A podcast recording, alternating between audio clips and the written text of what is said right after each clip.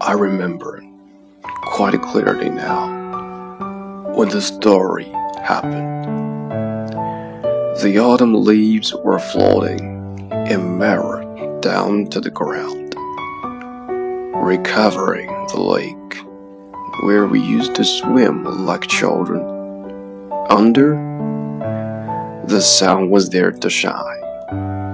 That time, we used to be happy. Well, I thought we were, but the truth was that you had been longing to leave me, not daring to tell me. On that precious night, watching the lake, vaguely conscious, you said, Our story is ending. The rain was killing the last days of summer. You had been killing my last breath of love since a long time ago.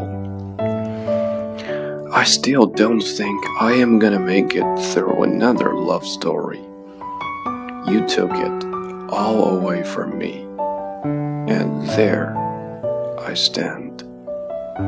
I knew I was going to be the one left behind, but still I am watching the lake, vaguely conscious, and I know my life is